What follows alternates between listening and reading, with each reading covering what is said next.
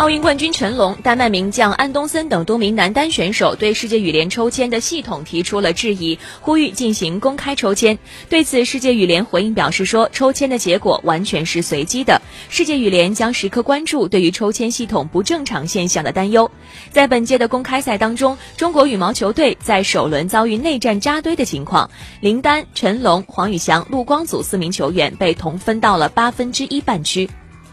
那赛后呢，陈龙也是对这个抽签结果表达了自己的不满。对，包括世界羽联的抽签问题，也受到了男单世界排名第五的丹麦名将安东森的公开质疑。他十月曾在个人社交媒体表示，无法理解羽毛球至今没有一套行之有效的抽签系统。他说，在最近的五次世界羽联比赛中，韩成凯、周浩东和鲍伊、彼得森四次在首轮相遇。实际上，这种概率是百分之零点零零一四四，这几乎是不可能发生的。但同样的情况却在这几年反复出现。对于球员们的质疑，世界羽联表示，我们能向球员们保证，抽签是完全随机的。世界羽联将同我们的抽签管理软件提供商一起，时刻关注对于抽签系统不正常现象的担忧。而这套系统，世界羽联已经使用了多年，它是在按照适当程序并遵守世界羽联的所有相关规程和赛事特殊规则的情况下进行的抽签。